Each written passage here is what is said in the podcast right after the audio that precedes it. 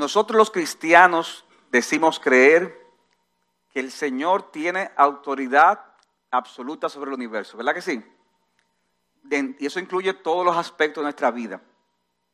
O sea, que decimos que Él es un Dios que gobierna todo lo creado. No conozco todavía un verdadero cristiano que se atreva a decir lo contrario. Y el que lo diga, hay que, revisarlo. Hay un texto en primera de, primero de Crónicas 29, del 11 al 12, en la que David, orándole al Señor, le dice lo siguiente. Miren qué hermoso. Tuya es, oh Señor, la grandeza y el poder, y la gloria y la victoria, y la majestad.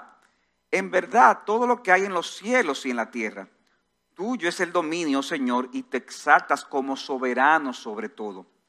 De ti proceden toda la riqueza y el honor. Tú reinas sobre todo y en tu mano están el poder y la fortaleza. Y en tu mano está engrandecer y fortalecer a todos. Wow, qué, forma de describir la soberanía, la autoridad de Dios. Ahora, es muy fácil proclamar que Dios gobierna sobre todo pero al mismo tiempo no someternos en la práctica al señorío divino en nuestras vidas. Y si hay un área donde frecuentemente podemos estar obviando la realidad de ese señorío, es en lo que respecta al matrimonio, al no reconocer la manera en que Él ha establecido de cómo debe de funcionar el matrimonio. De modo, hermanos, que nuestra intención poder compartir el tema de la autoridad de Dios en el matrimonio. Dicho tema es muy importante porque el mismo revela no solo la forma en que nos miramos a nosotros mismos y a nuestra pareja en el matrimonio, sino que revela la forma en que vemos a Dios mismo y las consecuencias que produce esa visión y actuación. Que yo quiero que veamos este tema con tres encabezados sencillos. La autoridad de Dios en el matrimonio establecida. En segundo lugar, la autoridad de Dios en el matrimonio delegada. Y finalmente, la autoridad de Dios en el matrimonio aplicada la autoridad de Dios en el matrimonio establecida, delegada y aplicada. Veamos en primer lugar, y brevemente, la autoridad de Dios en el matrimonio establecida. ¿Qué es el matrimonio? El matrimonio es una institución creada por Dios mismo desde el inicio. Dice Génesis 2.18, como muchos conocen el texto, que dijo Dios que no era bueno que el hombre estuviera solo y por eso le iba a ser una ayuda adecuada o idónea. Dice el texto que ninguno de los animales que fueron traídos a Adán, podían cumplir, eh, llenar esa, esa necesidad que tenía el hombre. Y por esa razón es creada la mujer y se la trae al hombre, quien emocionado proclamó que ese era el tipo de ayuda que necesitaba. Y es en ese instante que se celebra el primer matrimonio. Dice Génesis 2.24, por tanto, dígame, piensen en eso. O sea, en el libro donde se narra la historia más antigua, y lo de la primera cosa que se dice es una definición del matrimonio. Y dice, por tanto, el hombre dejará a su padre y a su madre y se unirá a su mujer y los dos serán qué? Una sola carne. ¿Qué tiene que suceder? El hombre tiene que dejar padre o madre. Cuando, ¿verdad? La gente se casa y se queda viviendo con los papás, ¿qué sucede? Hay problemas. Dice, dejará el hombre a su padre y a su madre. Pero ¿qué debe pasar después? Debe unirse a su mujer. Porque hay personas que se casan y no, viven en esa unidad del matrimonio. ¿Y qué pasa? Ahí hay problemas. ¿Y de qué, sucederá? Que los dos serán una sola carne. Una sola carne. Por eso cuando hablamos del matrimonio estamos hablando, estamos hablando de, aquella unión consensual sellada a través de un pacto o un compromiso que ocurre entre una persona biológicamente hombre con otra persona que es biológicamente mujer. Eso es el matrimonio. Eso es el matrimonio. Una persona biológicamente hombre con una persona biológicamente mujer. Dice, se unirá, dejará el hombre a su padre, a su padre y a su madre y se unirá a su mujer. No dice a otro hombre, ¿verdad que no? No dice a sus mujeres. No dice a los animales. No, se unirá a su mujer y los dos serán una sola carne. Como Dios es el creador del matrimonio y es soberano de todo cuanto existe, entonces su autoridad en el matrimonio, hermanos y amigos, es total. Solo Él tiene derecho de decirnos cómo funcionan los roles del hombre y la mujer en el matrimonio, qué cosas son requeridas en el matrimonio, qué cosas son exclusivas del matrimonio, qué cosas son permitidas en el matrimonio y qué cosas son prohibidas en el matrimonio. Y aunque esto que estamos diciendo puede parecer muy obvio, es importante enfatizarlo aquí, hermanos, ya que el hecho de que estamos bajo la autoridad absoluta de Dios es lo que nos debe mover a actuar de determinada manera en el matrimonio. Hermanos, y yo me sorprendo cada vez que pasa el tiempo donde estamos hablando de una verdad fundamental, pero cada vez más vemos los matrimonios en las iglesias que están poco a poco como desviándose de este, de este principio, de la autoridad absoluta de Dios en el matrimonio. Estamos como cuando uno está en la playa, ¿usted se ha verdad? Que, uno cree que está en la orilla y cuando viene a ver está lejísimo. O sea, como que poco a poco la corriente lo va llevando. Y por eso es que esto es un tema que yo creo que es importante enfatizarlo. Y, aquí hay personas, que, que vamos a estar diciendo cosas para algunas personas, que tal vez sea completamente nuevo, para otros será cosas que serán eh, eh, conocidas, pero que necesitamos todos escucharlas para reforzar y aplicar a nuestras vidas. Es en virtud del señorío de Cristo en nuestras vidas lo que va a garantizar el que nuestros matrimonios puedan ser agradables y de bendición para el mundo. Dice un autor, Jim Newhasher, al respecto. Oigan esto. El matrimonio fue diseñado por Dios como una imagen de su relación amorosa de pacto con nosotros. El matrimonio es la más íntima de todas las relaciones humanas, en la que un hombre y una mujer tienen la oportunidad de amarse el uno al otro como Dios los ha amado por medio del matrimonio aprendemos más acerca del amor de Dios por nosotros. Y a medida que nos, a medida que nos esforzamos por comprender las dimensiones de ese amor, aprendemos también entonces a amar a nuestros cónyuges. O el matrimonio nos va a ayudar a, entender el amor de Dios. Y ese amor de Dios nos va a ayudar a amar mejor a nuestros cónyuges. De modo que habiendo visto, en primer lugar, de manera eh, eh, breve, la autoridad del matrimonio establecida, la autoridad de Dios en el matrimonio establecida, Vamos a ver ahora eh, más ampliamente, en segundo lugar, la autoridad de Dios en el matrimonio delegada o derivada. Y hermano, con relación a este segundo punto, y amigos, la enseñanza de la escritura es clara. Miren, si, usted viniera a ver una terapia motivacional o psicológica o de cualquier otro índole, o sea, se, se dijeran muchas cosas muchas cosas, pero aquí nosotros venimos a enseñar lo que dice la palabra de Dios. Y la palabra de Dios para nosotros es viva y eficaz y no cambia, aunque el mundo cambie. Y la enseñanza clara de la Escritura es que en el matrimonio, en el matrimonio, Dios ha delegado en el hombre el hecho de ser cabeza del hogar. Dice Primera de Corintios 11:3, pero quiero que sepan que la cabeza de todo hombre es Cristo, y la cabeza de la mujer es el hombre, y la cabeza de Cristo es Dios. Y miren qué interesante. Eh, dice que la cabeza eh, de la mujer es el hombre. Ay, pero entonces eso me hace inferior. No, dice también que la cabeza de Dios es, de Cristo, ¿quién es? Dios. ¿Y quién es Cristo? Cristo es Dios. O sea, eh, eso no, tiene que ver con un tema de, inferioridad o superioridad, sino de orden. Ahora, hermanos, es cierto que el pecado trajo una distorsión en el tema del matrimonio. De, de ser Eva la ayuda idónea, pasó a darle a Adán el fruto prohibido que ella comió para que Adán también lo hiciera. Y al ser confrontado por Dios por comer dicho fruto, ¿qué hizo eh, el, hombre cuando fue señalado? Que culpó a la mujer e indirectamente culpó a Dios por eso. Génesis 3.12, cuando Dios le dijo, tú comiste del árbol que yo te dije que no comiera. Génesis 3.12 dice, el hombre respondió, la mujer que tú me diste por compañera, ella me dio del árbol, yo me lo comí. O sea, como que fue obligado, como que, como que le puse una pistola, ¿verdad? No habían pistola en esa época. Pero, pero entienden la idea, como que eso fue la mujer. ¿Y, qué iba a hacer yo? Y ustedes saben, ¿verdad? Cuando la, fue dando la mujer, ah, la serpiente me lo dio. Como que la estaba ahorcando. Ahora, hermanos y amigos, ahí es que comienzan los problemas del matrimonio. Esa distorsión del funcionamiento del matrimonio como fruto del pecado iba a ser una constante en la historia de la humanidad. Dice Génesis 3:16, eh, Dios le dijo a la mujer como maldición, tu deseo será para tu marido y él tendrá dominio sobre ti, refiriéndose posiblemente a esa fuerte necesidad de la mujer de amor, de atención, de aprecio, de tiempo, de parte de un marido que más bien actuaría sobre ella de una forma autoritativa y poco amable. O sea, ahí lo que está diciendo es, mira, mira la, la distorsión que esto va a traer. Y con esta distorsión de los roles aparecerían otras relaciones que distorsionarían el patrón original de Dios como fueron la fornicación, el adulterio, la homosexualidad, la poligamia, entre otras prácticas que no están aprobadas por Dios en su palabra.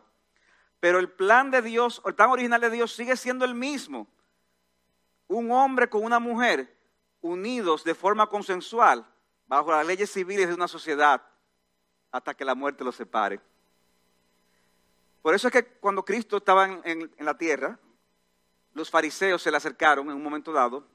Dice Mateo 19:4, dice, le, preguntaron acerca del matrimonio, del divorcio, a qué, punto es lícito divorciarse. Y Cristo aprovecha esa pregunta para decirle lo siguiente, Mateo 19:4. Recuerden, eran personas que estaban tratando de, de, hacer caer a Cristo. Y Cristo le dice, pero vean que ustedes no han leído imagino cada vez cómo se imponían esos, esos fariseos. Ustedes no han leído. Entonces se la pasaban leyendo todo el tiempo. Ustedes no han leído que aquel que los creó desde el principio los hizo varón y hembra. Hermano, eso se escribió hace dos mil años. Dios hizo varón y hembra. No varón en el cuerpo de una hembra, ni hembra en el cuerpo de una, no, los hizo varón y hembra. Y dijo, por esta razón el hombre dejará a su padre y a su madre y se unirá a su mujer y los dos serán una sola carne. Así que ya no son dos, sino una sola carne. Por tanto, lo que Dios ha unido, ningún hombre lo separe. Cristo establece aquí que el matrimonio heterosexual y monógamo es una ordenanza de la creación que sigue vigente. Y con la redención que vino por medio de Cristo se le da una dimensión mucho mayor, porque entonces ahora se conecta ese matrimonio con el Evangelio de Jesucristo tu matrimonio está conectado con el Evangelio de Jesucristo. Dice Efesios 5, 22 en adelante, las mujeres están sometidas a su propio marido como al Señor, porque el marido es cabeza de la mujer como así como Cristo es cabeza de la iglesia, siendo el mismo el salvador del cuerpo. Porque así como la iglesia está sujeta a Cristo, también las mujeres deben estar a su marido en todo. Maridos, amad a sus mujeres como Cristo amó a la iglesia y se dio a sí mismo por ella. El matrimonio es un reflejo del Evangelio de Jesucristo. Nosotros estamos llamados a representar esa unión espiritual. ¿Cuál es esa unión espiritual? Cristo y la iglesia. O sea, es, una forma espiritual. Y nosotros en nuestro matrimonio debemos de representar esa unión. Y el hombre representa a Cristo al ser la cabeza del matrimonio y la mujer representa a la iglesia al someterse al marido. Hermanos y amigos, miren, no hay forma de decir esto sin dejar de ser fiel al pasaje y no hay forma de decir esto que no sea un escándalo en esta, época que estamos viviendo. No, hay forma de tú decirlo. Yo, yo puedo decir así suavecito, maridos, mujeres, y, es un escándalo. Es un escándalo. Eh, eh, eh, la, gente piensa que, y, estos locos, ¿de dónde salieron? ¿Y, ¿Y dónde está la cabeza de esta gente? Pero nosotros decimos que sea Dios veraz y todo hombre mentiroso. Dios nos dice en su palabra esta realidad. Dice el texto que el cielo y la tierra pasarán, pero su palabra nunca pasará. Ahora, hermanos, yo quiero sí señalar algo que a veces se, puede perder de vista cuando estamos leyendo este pasaje, de la cabeza, someterse, eh, amar. En este pasaje de Efesios que yo leí, Efesios 5, yo quiero que noten que hay indicativos y hay imperativos indicativos y, imperativos de una manera explícita e implícita. Dice un autor, Joe Regney, el esposo es la cabeza de su esposa. Claro, ¿verdad? Usando la figura, ¿ustedes entienden? Si el esposo es la cabeza, ¿qué es la mujer? A ver, díganme ustedes. ¿Qué es la mujer? El cuerpo, pero tú te ríes. El cuerpo. Si el hombre es la cabeza, la mujer el cuerpo en esta, en esta representación que se hace, que actúa como modelo redentor cuando nos conformamos. ¿Estos son mandamientos o son indicativos? Esos son indicativos. Ahí no dice, marido, sé cabeza, no, no. Dice, el marido es. La mujer implícitamente, entonces el cuerpo. Esto es un indicativo. Estos son hechos. Luego las esposas están llamadas a someterse a sus maridos y los maridos están llamados a amar a sus esposas. ¿Esos son qué? Imperativos. Y los mandamientos se ajustan a qué? A los hechos. O sea, los, imperativos se ajustan a los indicativos. En cuanto al, al, esposo, al esposo no se le dice, tú tienes que ser cabeza del hogar.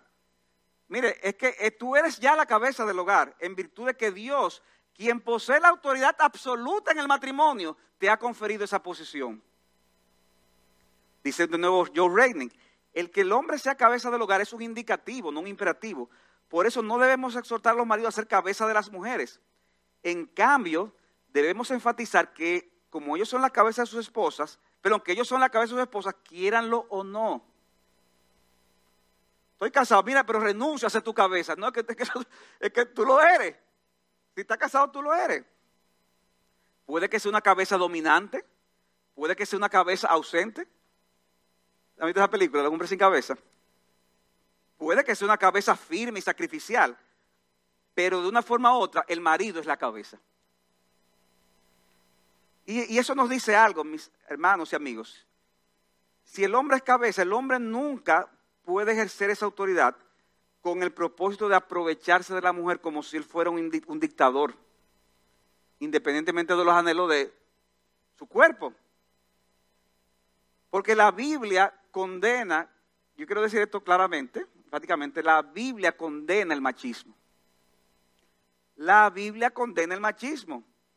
Por eso el imperativo que se deriva del hecho de ser cabeza de la mujer, ¿cuál es? Tú eres cabeza, haz lo que te dé la gana.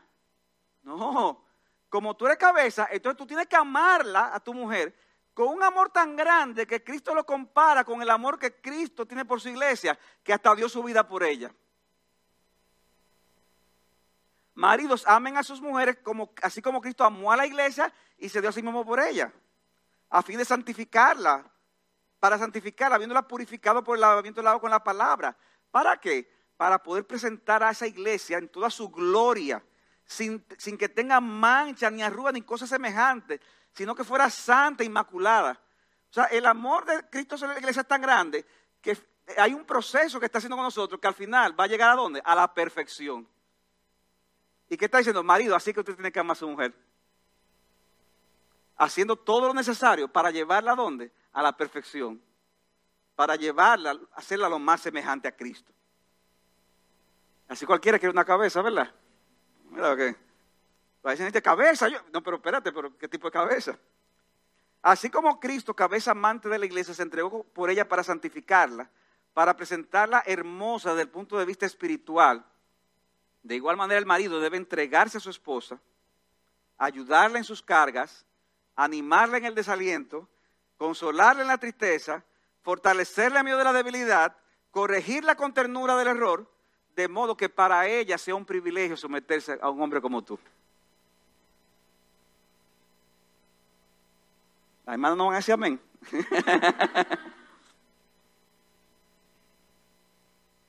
que para ella sea un privilegio someterse a un hombre como tú.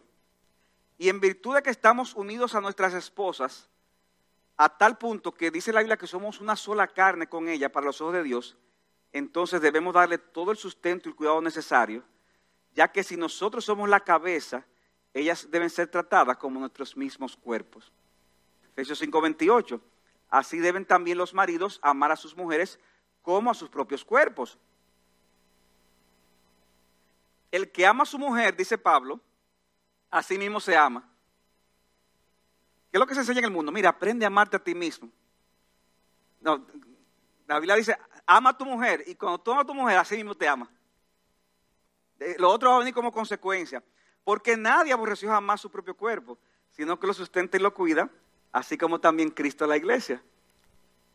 Dice un comentarista, Pérez Milo, al respecto. Oigan esto. No se trata de amar a las esposas como yo amo a mi propio cuerpo. Eso no es lo que dice el texto. Sino que yo debo de amarla porque ellas son tu propio cuerpo. Es decir, son una unidad espiritual con Cristo del mismo modo que la iglesia es el cuerpo y Cristo es la cabeza de ese cuerpo. Esa relación expresa la intimidad existente en la relación matrimonial a quien Dios considera como una sola carne. La tarea del esposo en la manifestación del amor por la esposa tiene aquí el sentido de un cuidado para edificación y ayuda a la esposa en el proceso de la vida, en el proceso de vida de santificación. Si la verdad de que la esposa es una unidad inseparable con su esposo ha sido asimilada, el marido tratará con amor sincero a su mujer. No solo que ha de amar a la esposa en razón de ser cabeza de ella, sino porque forma una sola carne con ella. O sea, no es que tú la vas a amar como toma tu cuerpo, es que ella es tu cuerpo desde el punto de vista divino. Eso en cuanto a los hombres. Ahora, en cuanto a las mujeres, la Biblia no le dice, sé el cuerpo de tu marido. Si el marido es la cabeza, la esposa entonces representa el cuerpo, ya lo dijimos. Eso es un indicativo. Y en vista de esta realidad, el mandamiento que se le da a la esposa, fundamentalmente, ¿cuál es? El someterse a él, como ya hemos mencionado. Hermanos, hermanas, la sumisión de la mujer no es un asunto cultural, es un asunto teológico y cristológico. Es un asunto que está ligado a Dios y que está ligado a Cristo. Y, decir esto en, algunos, en muchos lugares ya te pueden hasta tirar piedras si tú lo dices. Menos mal que aquí no la pueden hacer porque aquí no hay piedras, pero, pero, pero eso es lo que enseña la palabra de Dios. Ahora es oportuno señalar aquí, sin embargo, que cuando decimos que la sumisión es un deber para la esposa, es la mujer la que está llamada a someterse como consecuencia.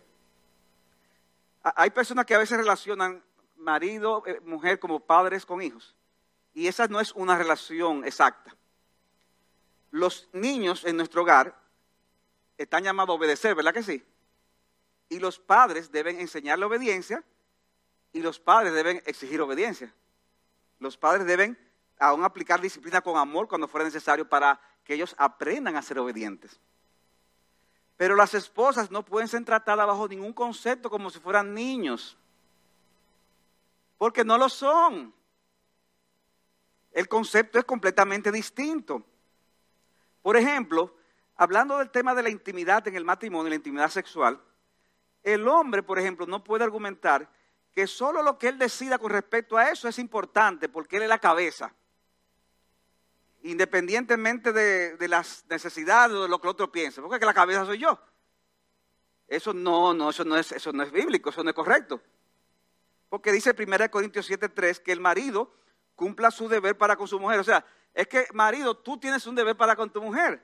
E igualmente la mujer lo cumpla para el marido, para con el marido. La mujer no tiene autoridad sobre su propio cuerpo, sino el marido. Tú ves, ahí lo dice.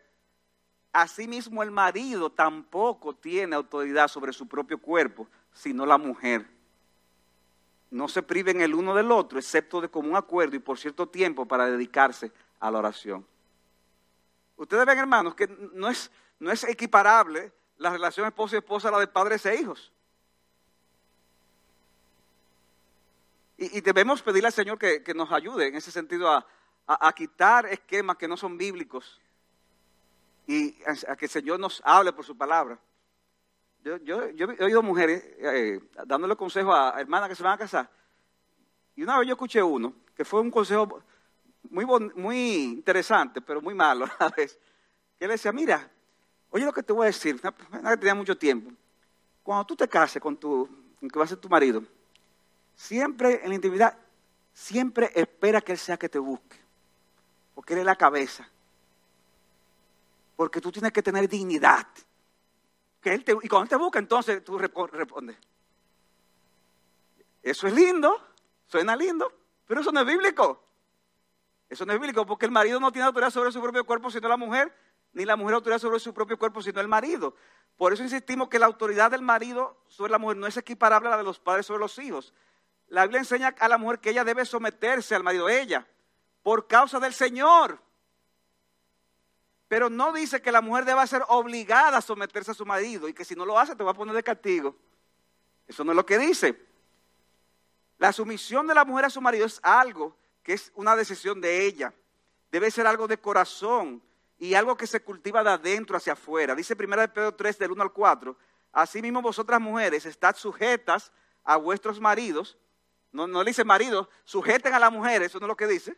No, mujeres, estad sujetas a vuestros maridos de modo que si algunos de ellos son desobedientes a la palabra, puedan ser ganados sin palabra por la conducta de sus mujeres, al observar vuestra conducta casta y respetuosa. Dice, y que vuestro adorno no sea el externo, peinados ostentosos, joyas de oro, vestidos lujosos, sino el yo interno, con el adorno incorruptible de un espíritu tierno y sereno, lo cual es precioso delante de Dios. Entonces la sumisión es algo que es la hermana que debe cultivarlo y que debe comenzar de adentro para que se pueda reflejar hacia afuera. Está bien, vamos a hacerlo como tú dices, pero ya eso no es sumisión, eso es, eso es otra cosa. Es, es, algo que se cultiva en el corazón.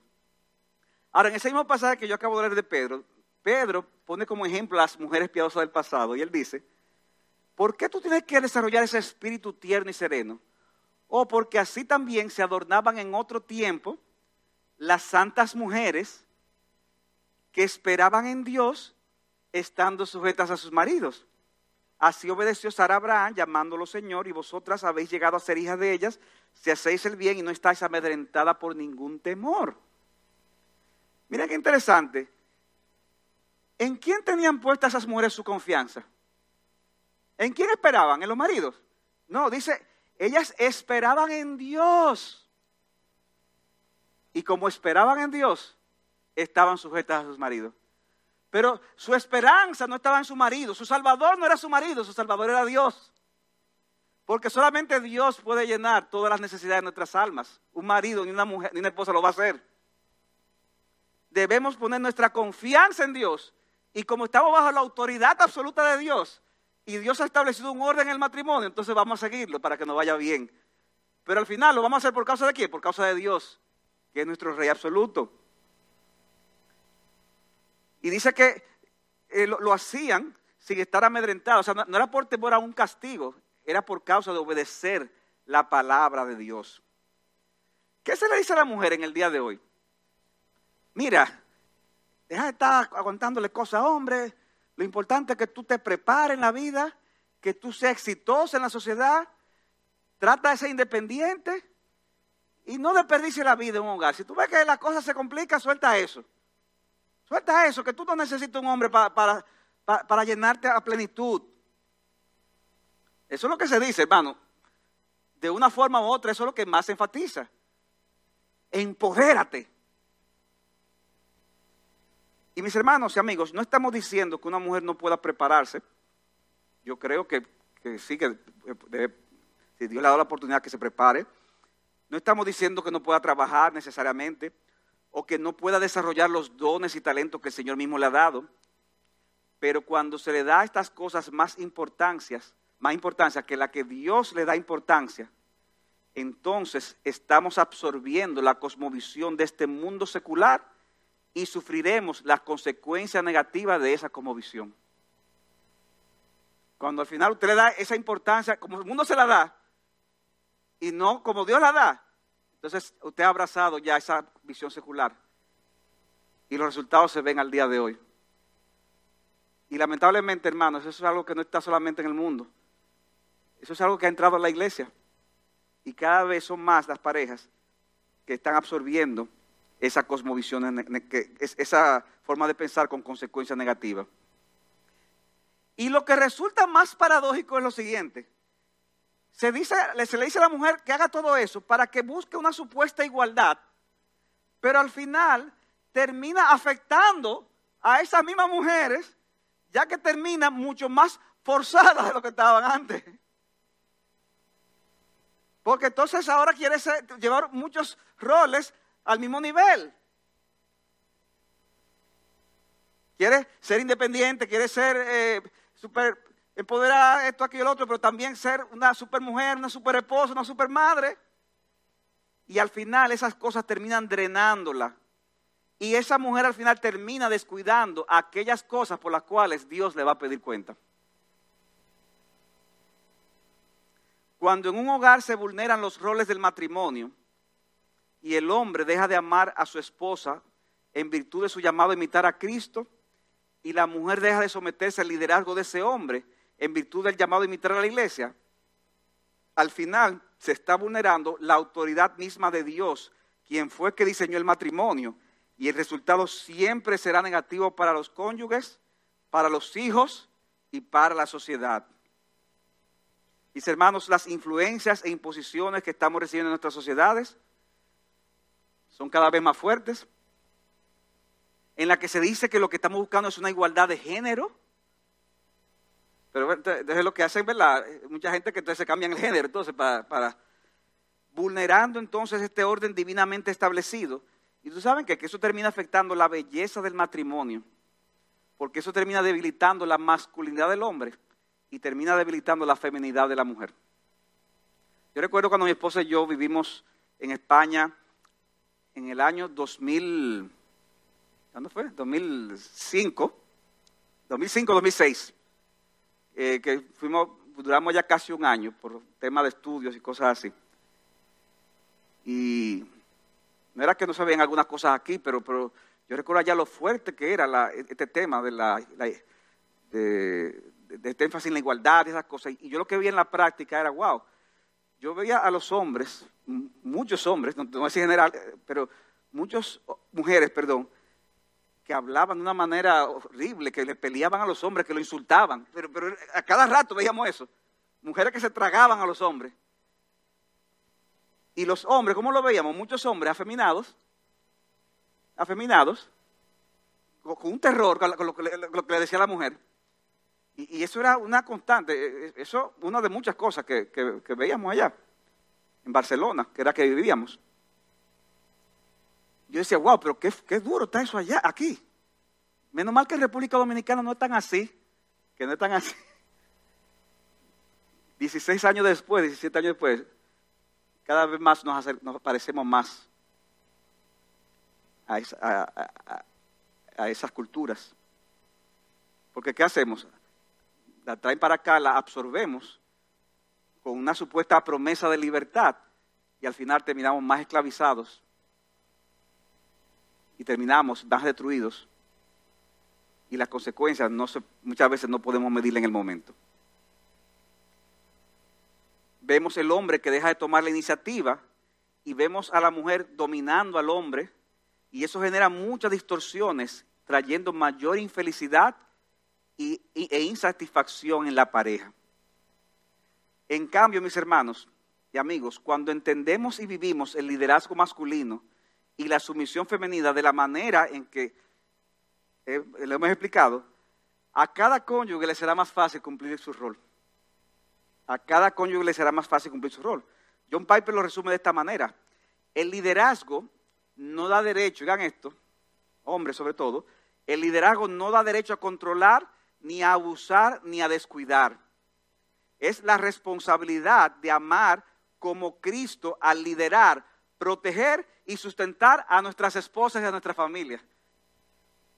Eh, eso es el llamado a ser líder. El llamado a liderar, a proteger y a sustentar a nuestra esposa y a la familia. La sumisión no es servil o forzada o amilanada. Esa no es la manera en que Cristo quiere que la iglesia responda a su liderazgo, protección y provisión. Él quiere que la sumisión de la iglesia sea libre, dispuesta, alegre, perfeccionadora y fortalecedora. Y cuando imitamos a Cristo, y cuando imitamos el estado ideal de la iglesia, entonces daremos gloria a Dios en nuestro matrimonio. Y yo le aseguro que usted va a tener un matrimonio deleitoso para la gloria de Dios. De modo, hermanos, que, amigos, hemos visto en primer lugar la autoridad de Dios en el matrimonio establecida y en segundo lugar la autoridad de Dios en el matrimonio delegada.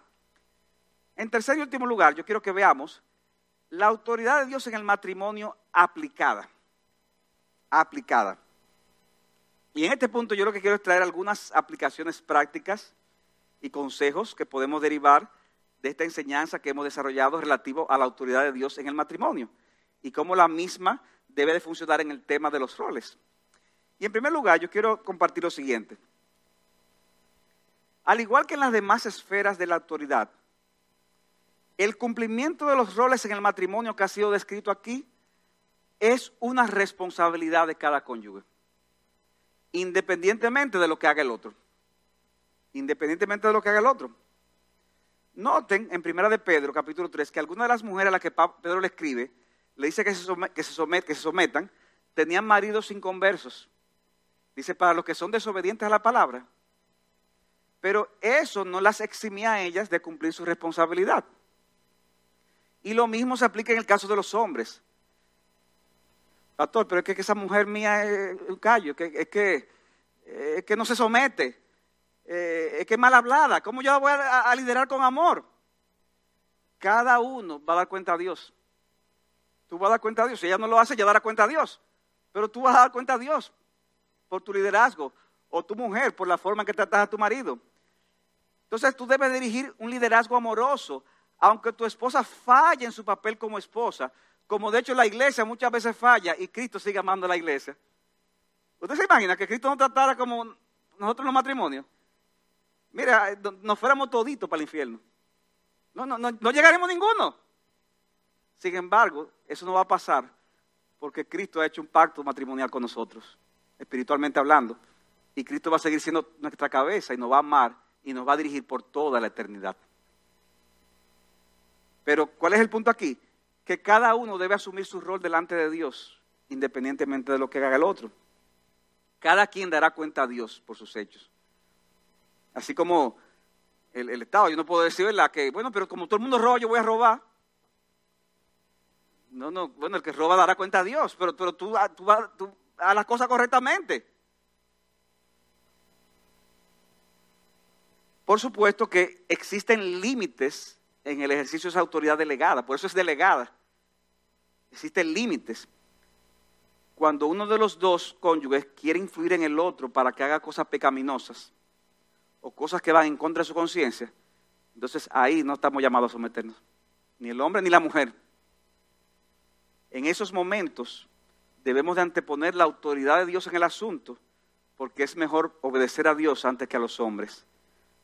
Debemos de diferir esa autoridad, pero debemos de hacerlo con respeto y delicadeza. Mi amor, mira, yo te amo, pero eso no está bien. No, me pida que haga eso. No me pida que haga eso porque eso ofende a Dios. Porque al final nuestro dueño absoluto no es el marido, no es la mujer, es Dios y a Él nos debemos por encima de todas las cosas. En segundo lugar, a las mujeres, yo quiero decirles que a la luz de lo que hemos enseñado, mira mi hermana, dale gracias a Dios por la posición en la que Dios te ha colocado. Dale gracias a Dios. No dejes que este mundo secular y cambiante te diga lo que, lo que, lo que es valioso para ti. Deja que la palabra de Dios amolde cada vez más tu forma de pensar y de actuar. Mi hermana, deja que sea la palabra de Dios la que amolde cada vez más tu forma de pensar y de actuar. En Tito capítulo 2, versículo 4 al 5, puedes apreciar lo que, lo que debe ser más valioso para ti. Cuando Pablo le dice a las mujeres ancianas que enseñan a las más jóvenes, oigan esto, enseñan a las más jóvenes a que amen a sus maridos, a que amen a sus hijos, a que sean prudentes, puras, hacendosas en el hogar, amables, sujetas a sus maridos, para que la palabra de Dios no sea blasfemada. Hermanos, eso es lo que es valioso para Dios. Hermana, eso es lo que te debe de importar, lo que opina Dios y no lo que te diga el, mundo alrededor. Si en la providencia de Dios tú tienes familia, pero como quiera tienes que trabajar por alguna razón fuera del hogar, hazlo para la gloria de Dios. Dios te ha dado también dones y talentos para servir en la iglesia local y en su reino. Si es así, en cuanto a las, circunstancias te lo permitan, usa esos dones y talentos para bendición del pueblo de Dios. Pero nunca te avergüences de tu llamado principal si tú eres una mujer casada. Tu llamado principal es ser ayuda idónea a tu marido, criar a tus hijos si los tienes y hacer que tu hogar sea un lugar de bendición para los tuyos y para otros que puedan tener contacto contigo. Y el Dios a quien amas y sirve de corazón te recompensará con aquellas recompensas que no perecerán, porque son de origen celestial y no de origen terrenal. No te avergüences del llamado que Dios te ha dado. Dale gracias a Dios, dale gloria a Dios por eso, y Dios te asegura a ti te recompensará. Y finalmente a los hombres también les digo que, aunque ciertamente hay un liderazgo en ti como cabeza del hogar, eso usted sabe qué implica eso, que usted tiene mayor responsabilidad. Que Dios le va a pedir cuenta a todo el mundo, pero si usted es hombre, Dios le va a pedir cuenta a usted dos veces. Porque le va a pedir cuenta a usted por usted, pero le va a pedir cuenta a usted como cabeza del hogar. Cuando usted dirige algo, una, institución, ¿qué pasa si fracasa? ¿A quién buscan? A la cabeza. ¿No es así? Si, si algo fracasa en una empresa, si algo fracasa en una sociedad, en una, en una nación, ¿a quién, ¿a quién buscan primero? al que dirige. Si tú eres hombre, hay un liderazgo tuyo como cabeza del hogar y eso implica mayor responsabilidad. Si tú realmente quieres que tu esposa funcione como ayuda idónea, para que la cosa funcione bien, procura siempre darle a ella el honor debido en la forma en que tú la hablas y en la forma en que tú la tratas. ¿Cómo tú le hablabas a tu esposa cuando tú eras novio? Cuando tú la conociste. Normalmente, ay, mi amor, mi, linda, mi bella, y muchas muchas palabritas. ¿Qué sé yo? Cosas así que sonían hasta cursi, pero, pero le hablaba así, ¿verdad? Y, y anhelaba estar con ella, aunque tuviera mucho trabajo, pero buscaba el tiempo para estar con ella. ¿Siempre estaba? Siempre estaba presente. La hermana Dalia ha verbalizado lo que todo el mundo quería decir aquí.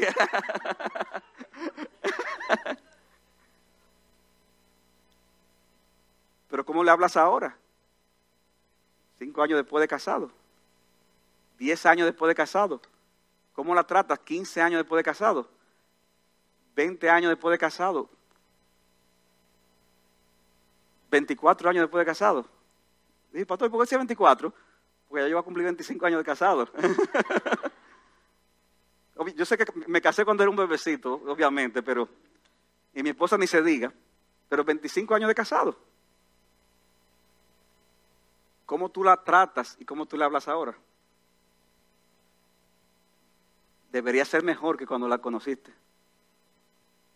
Porque dice Primera de Pedro capítulo 3 versículo 7, ustedes maridos igualmente convivan de una manera comprensiva con sus esposas, como con un vaso más frágil, no, como un, vaso plático, ¿verdad? No, como, como un vaso frágil, dándole honor por ser ella una heredera, igual que ustedes, de la gracia de la vida. Y además, para que tus oraciones no sean estorbadas. Porque cuando no la tratas como debes, cuando no le hablas como debes, cuando no haces lo que debes, no te sorprendas si tú oras y no recibes las peticiones que, tú crees que, que deberías recibir.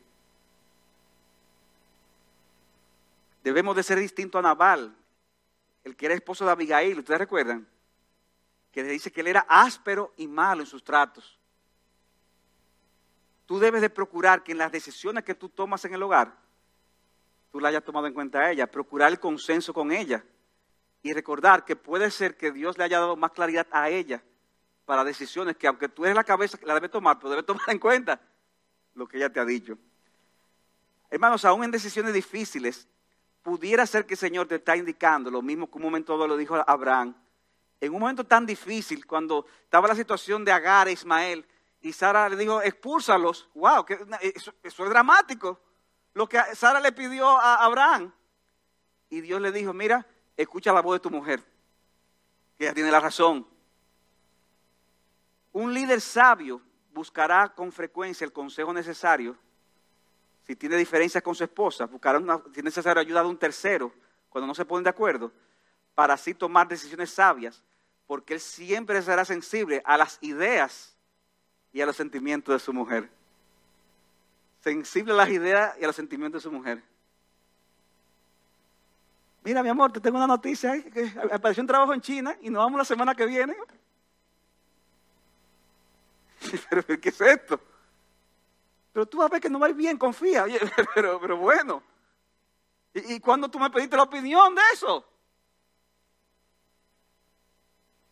Un líder sabio no actuará así, sino que hará todo lo necesario para que esa mujer se sienta que es un privilegio someterse a un hombre así en un escenario ideal, como dice un autor, el esposo y la esposa deben de tratar de llegar a una decisión mutuamente satisfactoria después de tratar el asunto y mediante la oración y la búsqueda de los principios de la palabra de Dios.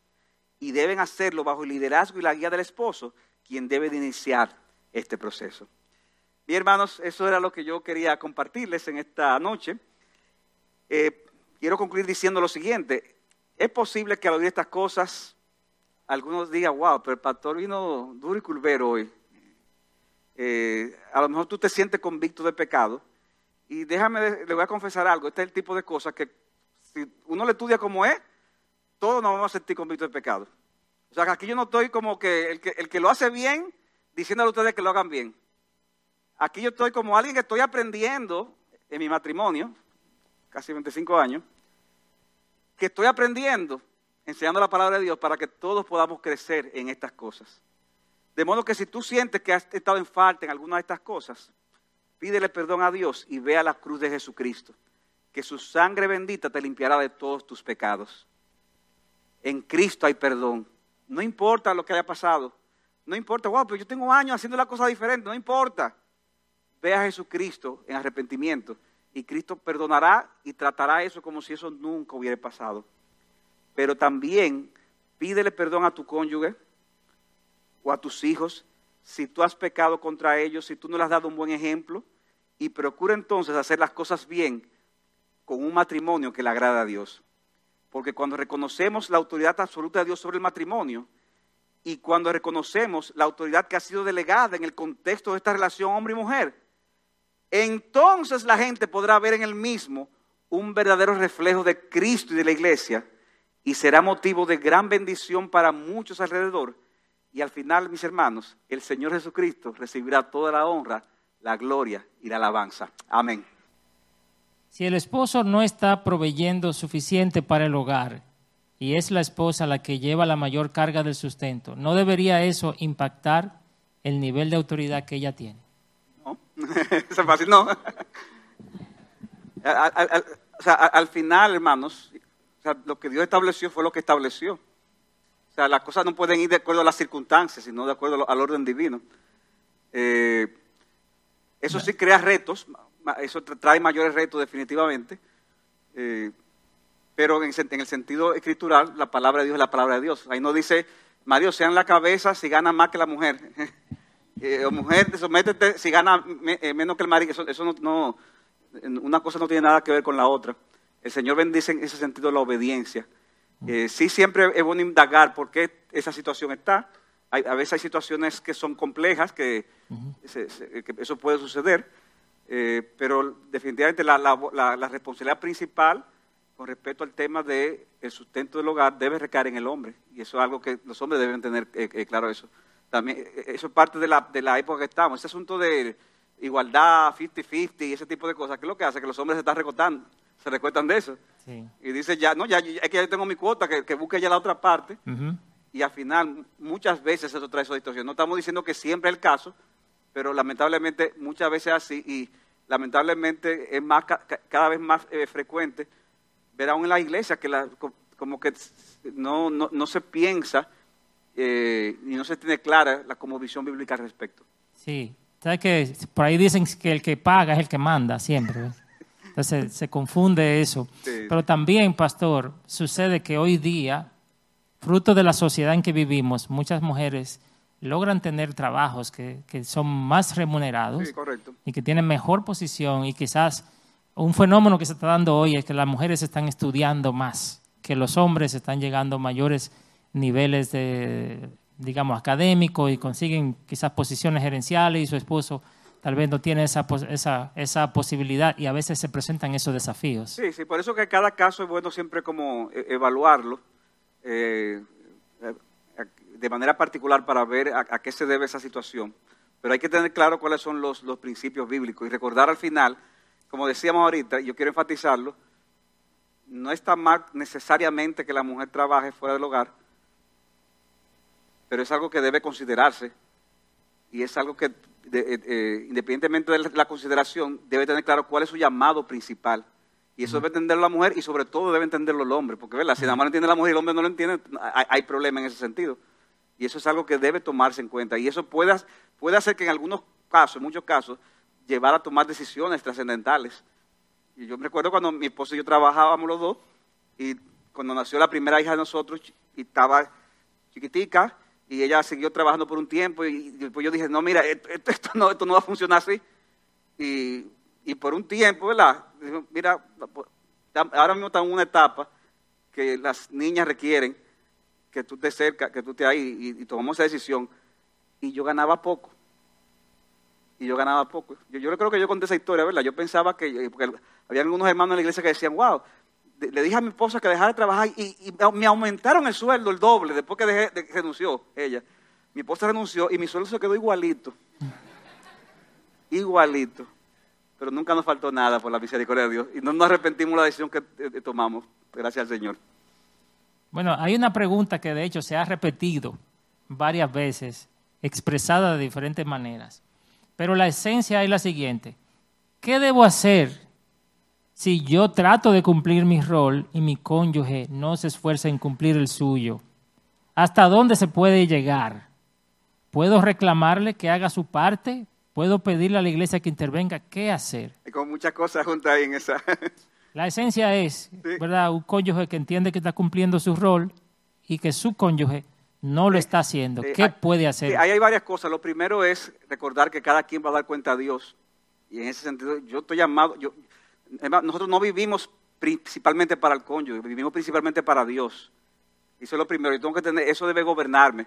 Ahora, como yo amo a mi cónyuge y como yo amo a Dios, entonces si yo veo que hay una falta en el otro, que yo debo hacer también, yo debo tratar eso con mi cónyuge y, y saber qué es lo que está pasando y ayudarlo. Y, y esa ayuda va a requerir muchas veces el buscar intervención de una persona más madura, o de un pastor, o de un consejero, o de una consejera, pu- puede ser también, una, como dice la Biblia, mujeres ancianas, para que para, para involucrar eh, a, a otros en eso. Y hermano, déjeme decirle algo, estamos en una época en que cada vez más la persona busca menos consejos. Cada vez más se busca menos consejos porque las personas cada vez más creen que son autosuficientes. Pero eso es fruto del indi- individualismo y lo que estamos viendo es que eso está provocando eh, más malas decisiones que se toman. Entonces, en ese sentido, yo estimulo siempre, estimulamos los pastores a las, a los matrimonios que, que busquen consejos, que busquen consejos de personas más maduras. No crea que usted se la sabe toda en ese sentido. Y cuando se dan esas situaciones, se, se puede involucrar a otros. Pueden haber casos extremos, ¿verdad?, que amerita ya una intervención más eh, específica pastoral.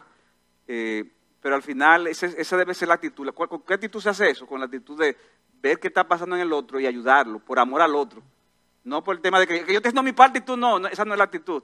La actitud es, yo estoy viviendo delante de Dios, pero yo también quiero que tú también eh, hagas lo correcto delante de Dios y, porque te amo, entonces te motivo a que busquemos ayuda al respecto. Ok, muy bien. Bueno, excelente, ahí buscar ayuda. Eh, y en ese sentido, hay una pregunta relacionada que es la siguiente. ¿Debe el esposo tomar una decisión familiar aunque su esposa no esté de acuerdo? Son, como un, son, son como un gancho esa pregunta. Ustedes saben que, yo- yo- por- para los que no lo saben, yo soy pastor de esta iglesia y Dios también es pastor de esa iglesia. Pastor, ¿qué tú opinas? sí, porque así sí es fácil, ¿verdad? Usted que está ahí adelante ahora. Yo estoy lanzando los dardos. Digo, dando la pregunta. Miren, hermano, yo le voy a dar eso como testimonio. Yo decía en la mensaje que siempre se debe de buscar el consenso, el- el consenso de ser posible. O sea, que esa debe ser la norma. Ahora, a veces pueden haber situaciones donde, oye, es que o es por aquí o es por aquí. Y la esposa cree, que es por aquí y tú crees que es por aquí. Y en ese momento, ¿qué debe hacer la esposa? Confiar en el Señor. Con eso confianza en el Señor. Yo, recuerdo una situación, una vez me pasó con, en, en- mi matrimonio, bueno, mi matrimonio, ya hablo de mi matrimonio, mi esposa está aquí, eh, una situación bien difícil con respecto a si, si mudarnos en un sitio que habíamos comprado en plano y resultó que, que cuando estuvo listo resultó que fue, muy diferente a lo que decían lo- el contrato y entonces ahí se nos armó una crisis y ella decía, no, vamos a mudarnos ahí como quiera. Y yo decía, no, yo no quiero mudar. Y, entonces, es una situa- y al final, al final, yo le dije a Glenn, Glenny, mira, no nos vamos a mudar ahí. Pero y el dinero que ya avanzamos, no nos vamos a mudar ahí. ¿Y qué hizo Glenny?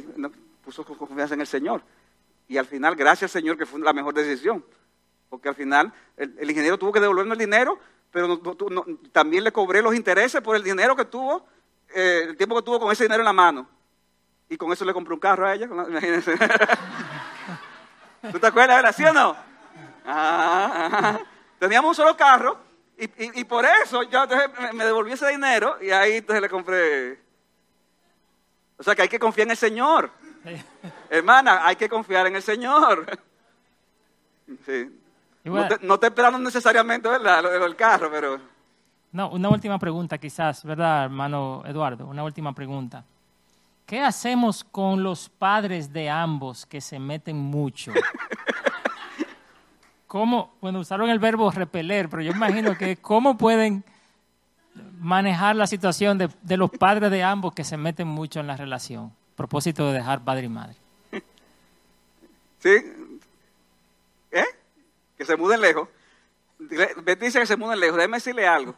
Una, unos tú, tú puedes tener a tus padres viviendo a mil kilómetros de distancia y como quiera se meten mucho. Porque eso no, no- es un problema necesariamente de distancia. Como puede tenerlo cerca y no ser un problema. O sea, lo, lo primero es que hay que tener una convicción bíblica clara al respecto. O sea, usted se casó, dejar al hombre padre y madre. Es que, es que ya, no, ya eso no puede funcionar como si fueran, eh, hubiesen otras autoridades. La estructura de autoridad está en el hogar, usted junto con su esposa. Y eso es algo que hay que tenerlo claro. Ahora, yo sé que eso no es fácil porque usted puede tenerlo claro y el, el, el cónyuge, pero los padres no necesariamente. Y en ese sentido uno tiene que tener sabiduría porque al final también la Biblia nos dice que debemos seguir honrando a nuestros padres. Hermanos, los papás de nosotros van a ser nuestros papás y tenemos que honrarlos mientras vida tengan. Y uno tiene que tener cuidado en la forma que uno hace las cosas. Eh, y eso hay que, hay que estar claro con eso. Pero uno tiene que mantenerse firme en lo que son sus convicciones. ¿Y qué va a pasar? si usted se mantiene firme en sus convicciones, al principio puede que se molesten, cuando en la práctica eso se vea, pero normalmente en el tiempo ellos van a terminar diciendo, está bien, ya, con esa gente no, uno se puede meter porque ya, ya- ellos van a respetar eso. Pero le animo a que si sus padres son así, usted se mantenga firme, pero siempre que usted tenga la oportunidad, busque consejos donde ellos, para que ellos sientan que, óyeme, oye, a, pesar de que ya ellos, ellos son así, pero sin embargo, mira cómo buscan consejos y cómo nos, no- no- nos toman en cuenta. Hay un texto eh, de, de proverbios que yo creo que muchos de aquí debemos recordar lo que dice cuando no, no desprecia a tu padre, no te olvides de tu padre y cuando tu madre envejezca, no la menosprecies. Porque la tendencia es, la vieja esta, no, no, siempre debe ser esa honra. Pues nosotros también vamos a estar ahí, en el, donde están ellos, mientras vida tengan. Pastor, hay una pregunta que me parece que es muy buena, aunque yo dije que la otra era la última, pero ya, miren, esta sí es la última. Esta sí. ¿Cómo establecemos la autoridad del papá o del padre en el hogar si los niños no los reconocen, sino a la madre como la autoridad? Wow. La madre es la autoridad, ¿cómo ahora la madre o la familia ayuda a que el padre sea visto como la Sí, autoridad? sí, o sea, bueno, lo que pasa es que eh, eso, eso refleja que en la, en la práctica las mujeres que ha llevado la carga y ha, ha- ha estado haciendo cosas que es al hombre que le corresponde hacerlo. Yo- lo, lo primero es, eh, la pareja debe tener la claridad de que, de, de la- de que el padre tiene que estar, tomar el liderazgo en ese asunto y que, y que está es tan responsable como la madre en el tema de la crianza de los hijos. O sea, hay papás que piensan, como tú decías, creo que ya porque eh, traje la comida, ya no, no- no tengo que ver con eso. Y, y- y yo ve- veo constantemente, a veces un, niño se porta mal y el, el- el esposo diciendo a la esposa, fulana, ve, calma a esos muchachos. Yo, "Que- ca- Calma a esos muchachos, pero, pero ¿y quién tú eres? Tú, tú, tú estás ahí Pintado. de, de- de nada, no, no, eso, eso está mal. Entonces, eso debe procurar el arrepentimiento. O sea, si usted ha sido un padre así, ¿qué usted tiene que hacer? Arrepentirse, pedirle perdón a Dios, pedirle perdón a la esposa y pedirle perdón a los hijos. Oigan eso, a los hijos, si usted no ha hecho la labor, usted tiene que pedirle perdón. Dice, mis hijos, perdónenme, porque yo no, yo no he sido el padre que yo debo de ser. Eh, he tenido que estar más presente, ayudar más a su mamá, eh, corregir cuando tengo que hacerlo y yo no lo he hecho, perdónenme. Y con la ayuda de Dios, a partir de ahora lo voy a comenzar a hacer. Y, y eso, hermanos, aunque ustedes no crean, puede tener un tremendo impacto Mm. en el corazón de nuestros hijos, cuando nos ven que aprendemos a pedir perdón y asumir en ese sentido nuestra responsabilidad. Al final, hermanos, todos venimos, de, casi todos, de hogares disfuncionales y esas disfuncionalidades de alguna forma u otra nos las llevamos al matrimonio.